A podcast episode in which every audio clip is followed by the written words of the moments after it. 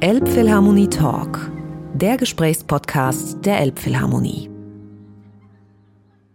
Hello, dear friends of good music. This is Tom Schulz speaking.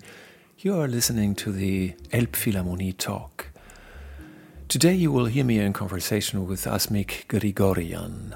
Asmik is a singer who has come to fame uh, four years ago, I would say international fame four years ago, when she was singing an amazing Elektra from Richard Strauss's opera in Salzburg at Salzburger Festspiele. Ever since, everybody is just crazy about her, and for all the good reasons, because she's a very, very passionate and very uh, uncompromising artist.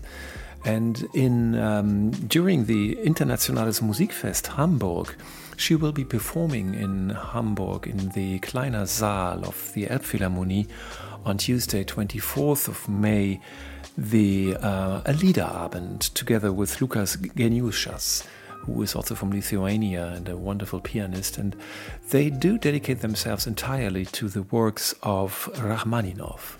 Now, Rachmaninoff, for a pianist, of course, is something that you can't get away from. But as a singer, people hardly know, me including, hardly knew that there was a huge repertoire of songs that Rachmaninoff had composed. So Asmik and Lukas dedicate themselves to this repertoire, and they also made a beautiful, beautiful record with entirely songs and romances of Rachmaninoff's. We spoke about this composer, we spoke about her life, we spoke also about odd things like jewelry and tattoos. I hope you enjoy the conversation. Thanks for listening.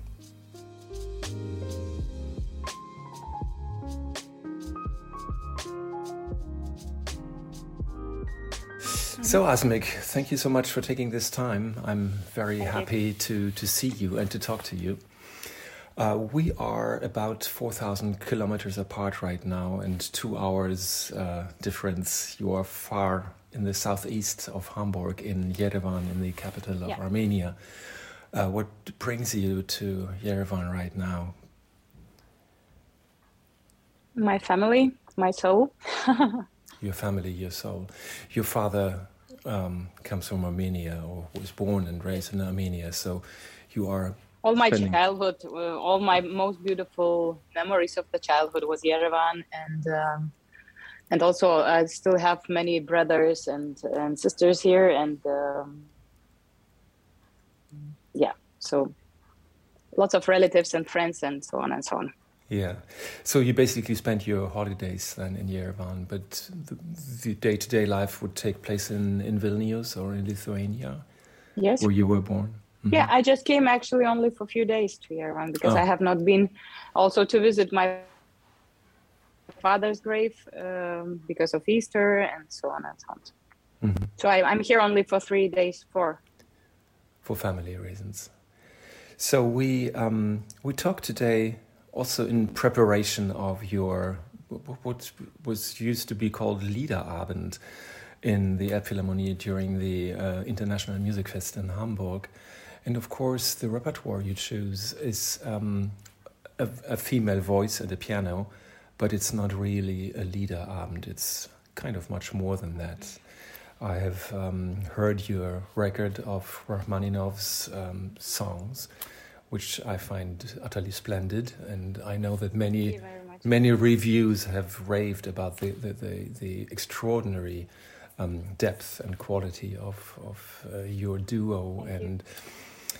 we are very much looking forward for this. And you said it's it's not really songs; it's little operatic scenes. Um, yeah. Why would you choose this repertoire of Rachmaninoff's very little known songs? At least in in Germany, they are almost you know nobody ever performs them. You know, it's somehow in my life everything gets much simpler than it's. It's just you know I liked Rachmaninoff.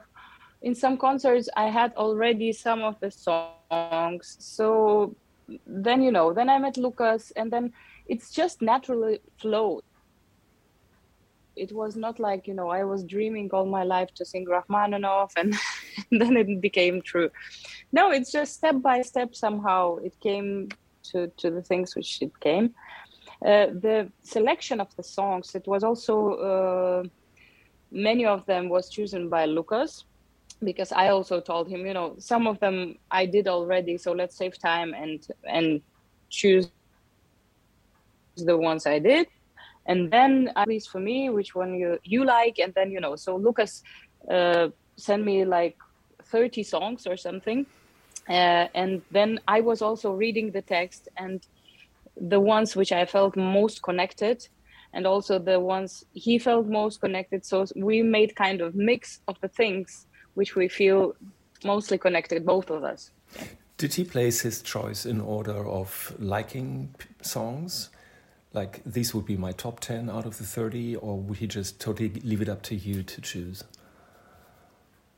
I don't know. I never somehow even think that which is top which is not you know? It's i i always when people asking what is your favorite things you know i never had any favorite things. Favorite books neither favorite actors neither favorite composers neither favorite singers. Conductors you know it's somehow it always depends on the situation on the so also with the songs i think i could never say which ones are really top. I would i could analyze and say okay probably technically this song was better sung and this one probably not so good but um but which ones are more important for me i could never say because it always depends on the situation. Maybe in one situation of my life i would say okay now i'm feeling more connected to this song. Uh, next day i would say i'm now connected much more to that song and yeah. But still i mean the artistic challenge of singing these songs is something that uh, sticks with you because you said i'm intending to record the entirety of rachmaninoff's songs and i I, I must confess i don't even know how many percent of his um, 80% of his so uh, that's probably 20% of what he has composed you have recorded now. So you could easily fill another five CDs with the remaining songs. Yeah. But you know, some of the opuses you must record separately. So yeah. I would say five CDs would be enough to record on the one. but, but you know, that was it's just, you know, it's nothing which I feel like a necessary to record all the Rachmaninoff. It's yeah. so there is not not this ambition of um, filling a gap in the repertoire for for one and, and all.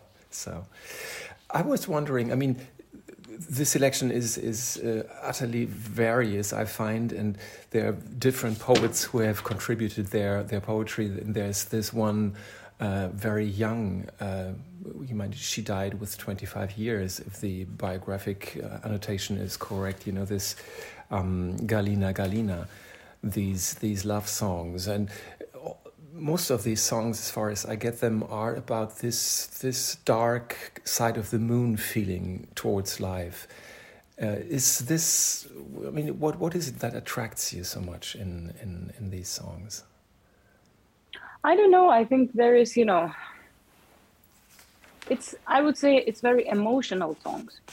And for me, I, in general, I'm, I think the emotion, it's something very, very important in our life.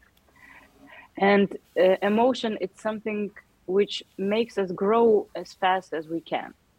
And if we also, you know, if we take happiness, if we take sadness, if we take this, you know, really deep sadness or or this deep longing for something i think those things are something which we could say this is a human being and and i love human beings very much so so for me all those emotions are so dear to me.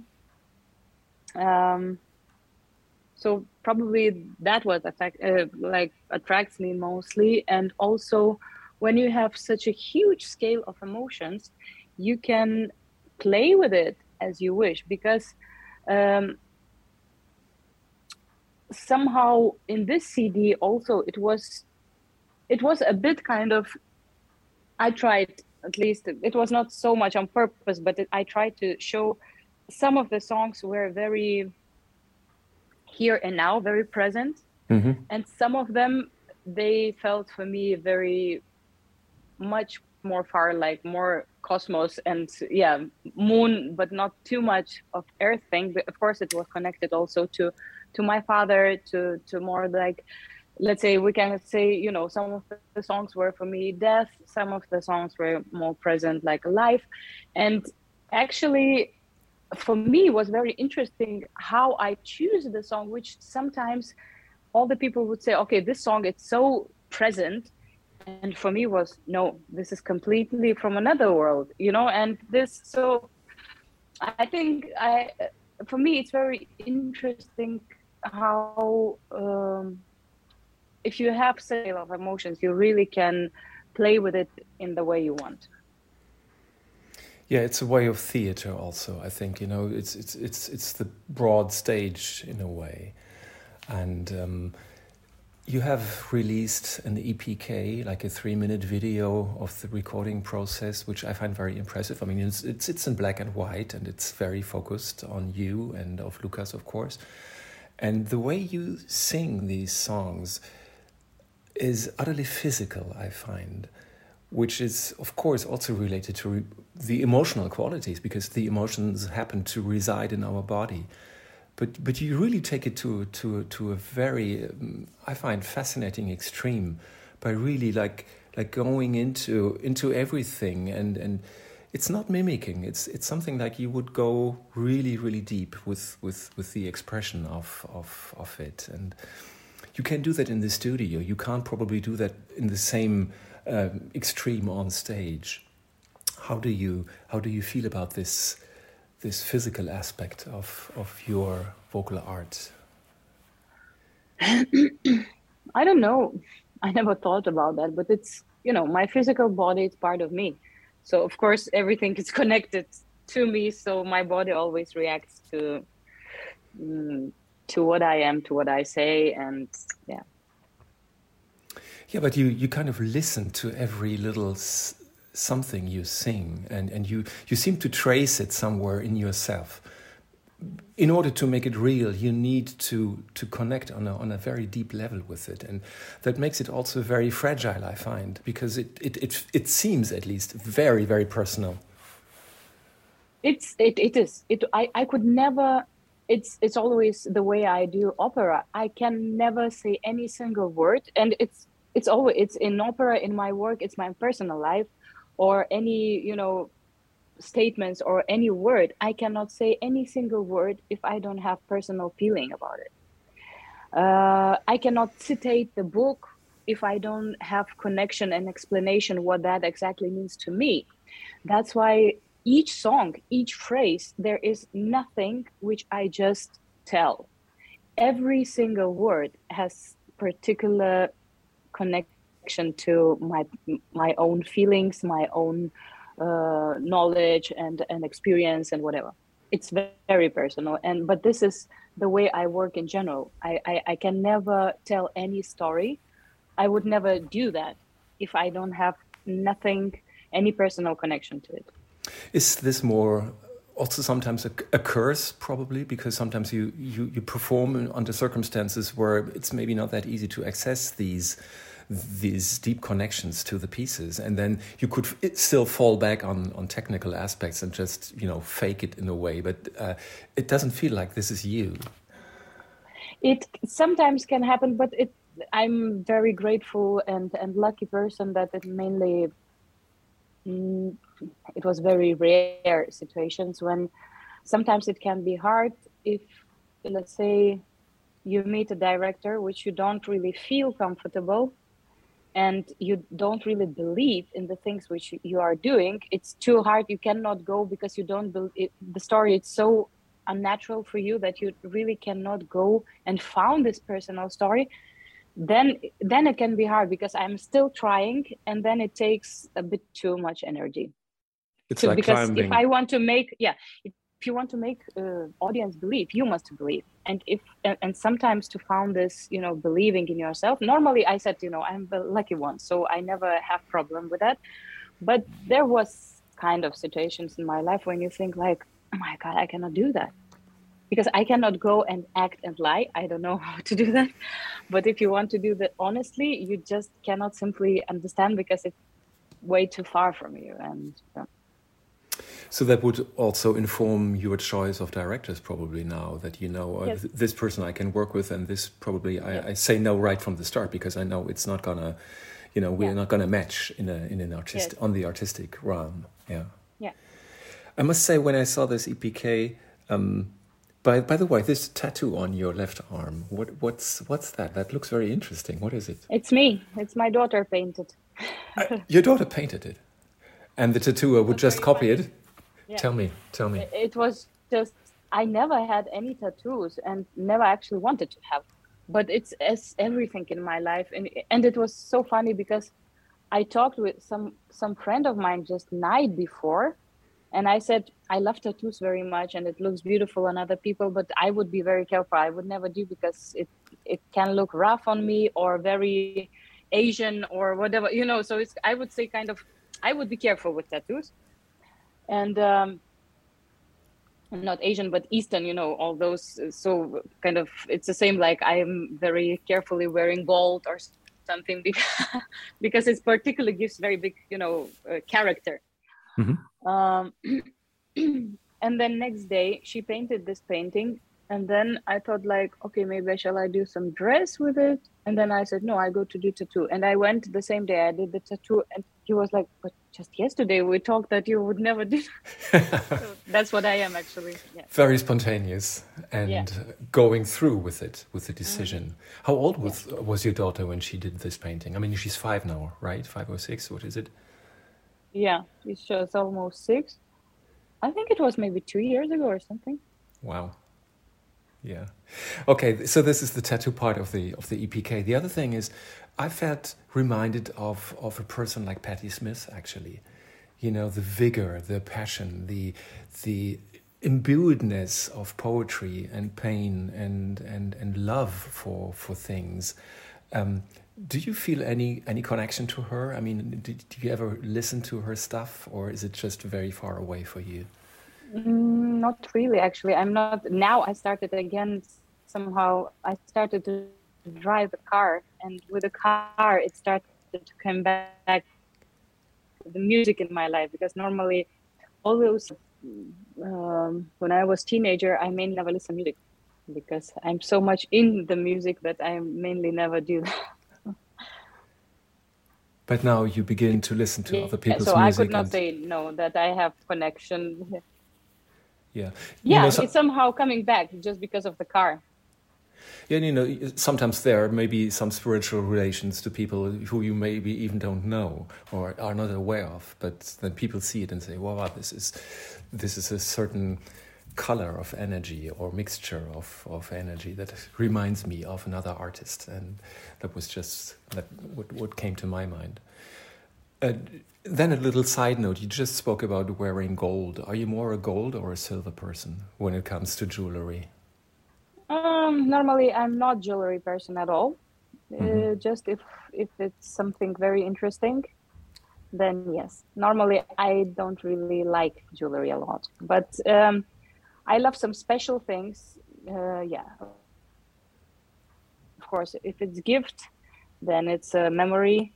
If it's you know some special stone, then you know it's kind of I like yeah it the jewelry i would never wear just to be beautiful. It always has some particular meaning to me or it's a special gift or it's a special stone or it's uh, something special in it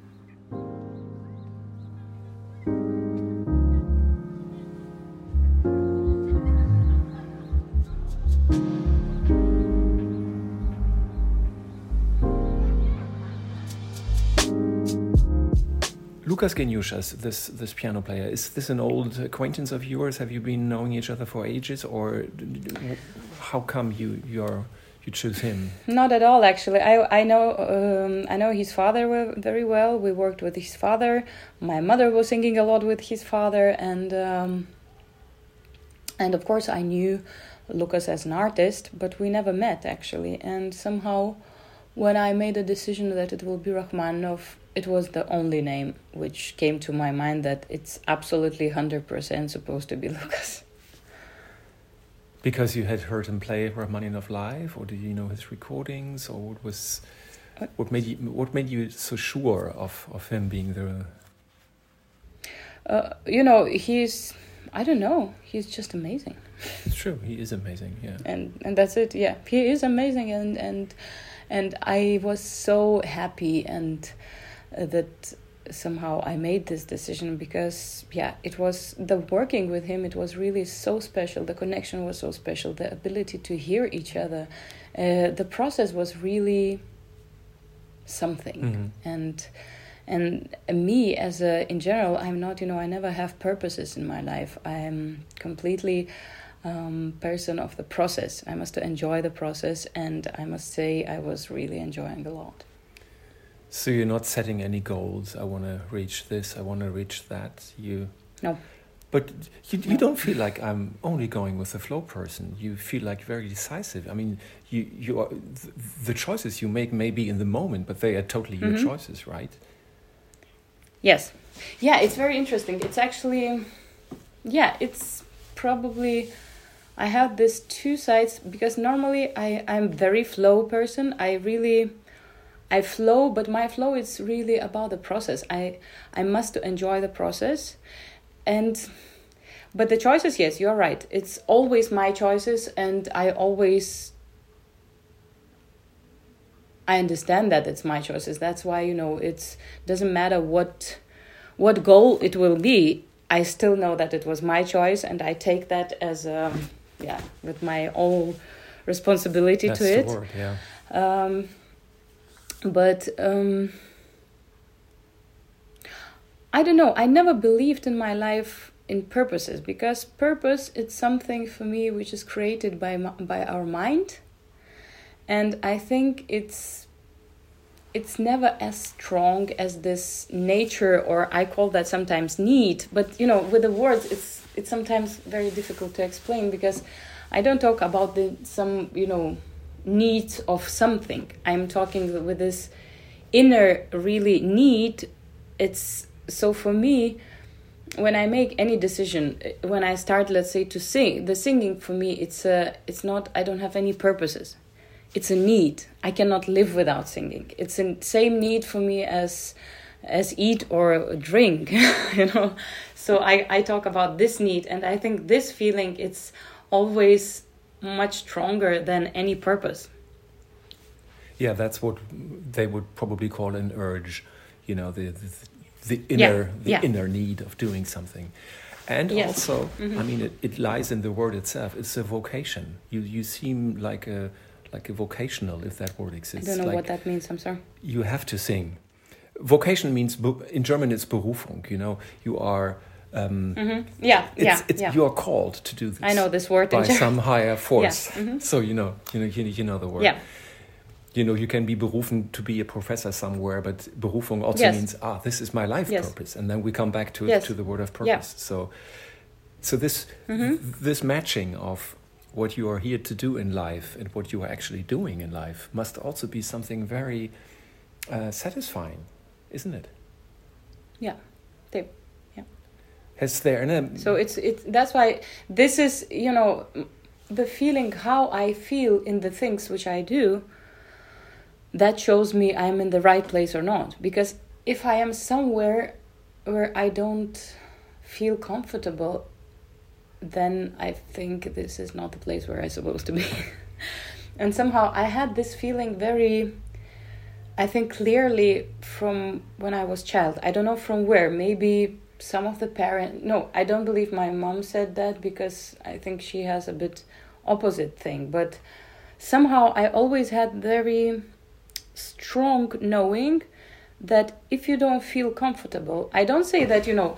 Uh, of course, this light. Oh, I don't want to do that. Then I go. No, if you do everything and you still don't feel good where where you are then go and i always say you must leave from that's what i also say to my kids if you don't feel good just leave never be in the place where you don't feel comfortable interesting because sometimes you need discipline. You know, sometimes you need to stay in a place even if it's not. of not course comfortable. discipline it's a, yes discipline is another thing but it's yeah if we still as i said if we still stay somewhere when you don't feel you know yeah comfortable it means you still want to do that. It means something you're still getting. But sometimes we are as i said if you do everything but nothing really satisfying you that's the thing which yeah i don't that's what i meant you know. It it doesn't mean like you know if you I, if you are not comfortable a bit and you leave no. I'm i mean if, really if you do everything and you still don't feel don't have any joy in what you do or where you are then absolutely absolutely. And you said your mother was quite the contrary. Did she still encourage you to to to pursue this this trait of your character to really no i think my mom has completely opposite. This is the generation of the need but another need that when you know must not not need but total must, total uh, adaptability. this generation always had yeah the, it was only discipline and only must must must. And sometimes i look and i think but where is life in that? Where are you and where is you know? So but i think it's yeah it's somehow also a bit the question of generation and and also personality of course. But could she encourage you still to be different than herself?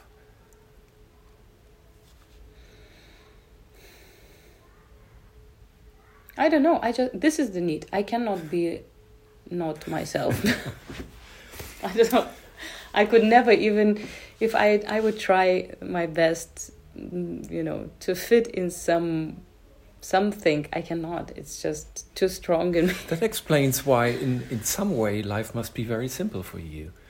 You, you, not, you don't you don't yes. ask much, much questions about Rachmaninoff, yes or no. It, it's just an instinctive no. or I just do. Yes, an instinctive yes. Yeah. So in some in some way, really, my life it's extremely simple.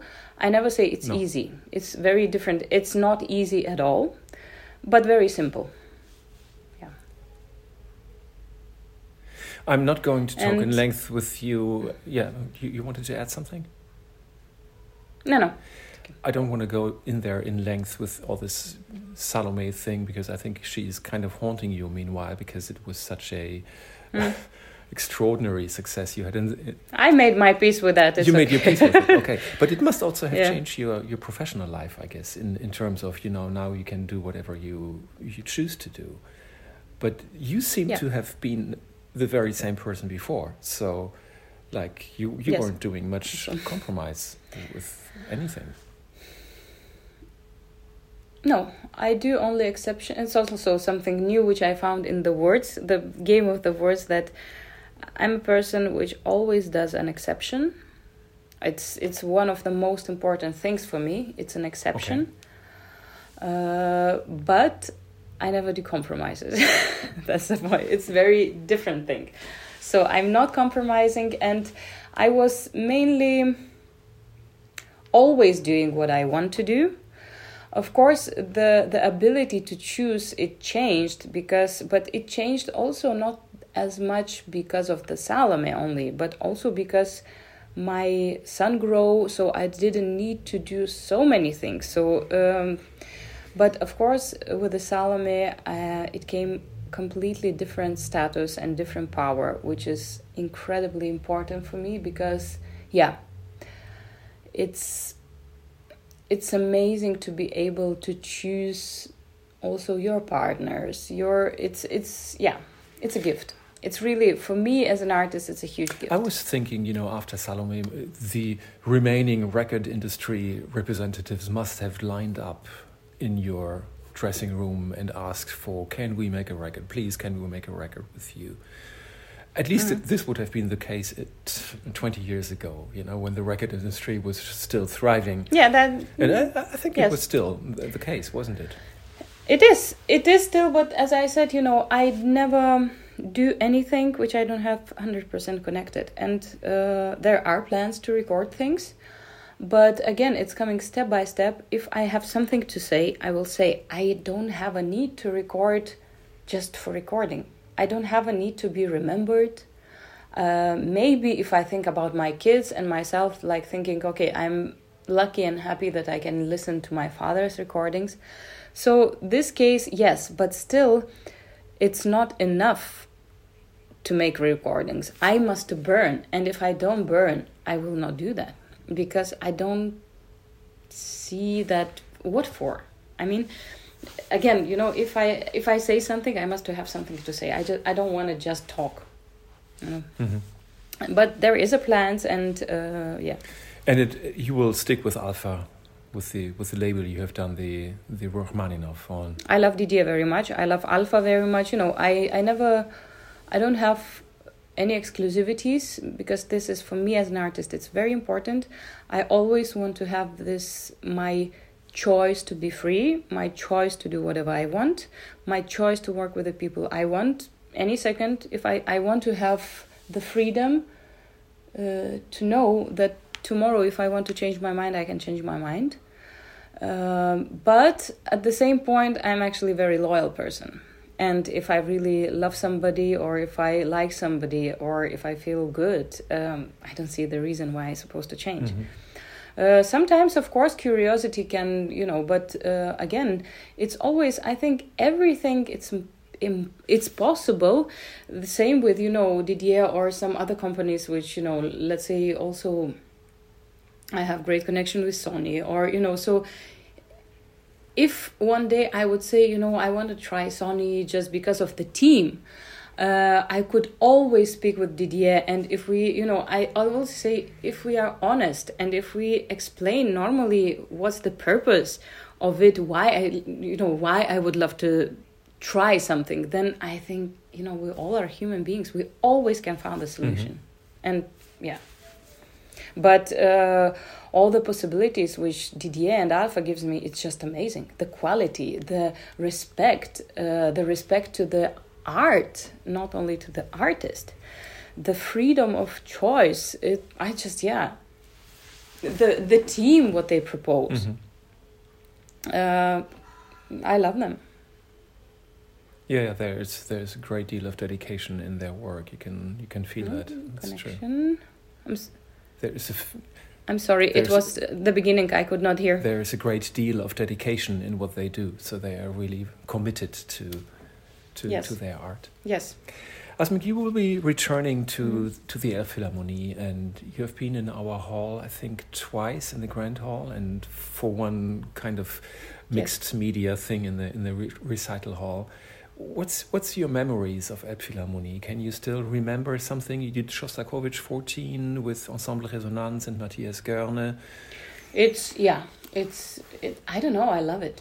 I love the the energy of this something very big big but at the same time you know it's very very interesting also the balance because it feels huge but at the same time it feels also very chamber and very cozy mm-hmm. so I, I really love Elbphilharmonie but then I mean now you're going in the in the recital hall which is a very intimate space you know for the for the Rachmaninoff mm-hmm. never have been there I think you were. You didn't you didn't you perform with these hyper sound people in a mixed media program? Ah, true, true, true, true. Yeah, it, it, yes. wasn't very mm-hmm. representative mm -hmm. of what the hall can sound but like. But I don't remember the hall at all. Yeah. I must say. Okay. I don't really remember even how it looks. Yeah. I can only say I think mm. you are in for a treat because it's a very very beautiful space and and it, it loves the mm -hmm. voice so you will be carried beautifully, oh, cool. beautifully in, in this space. Okay, mm. Asmik, I think Super. that was that was it for now, and I just thank you very much and look forward to seeing you very soon in Hamburg. Pleasure talking to you. Thank, thank you, you so very much. much. Bye, bye, dear.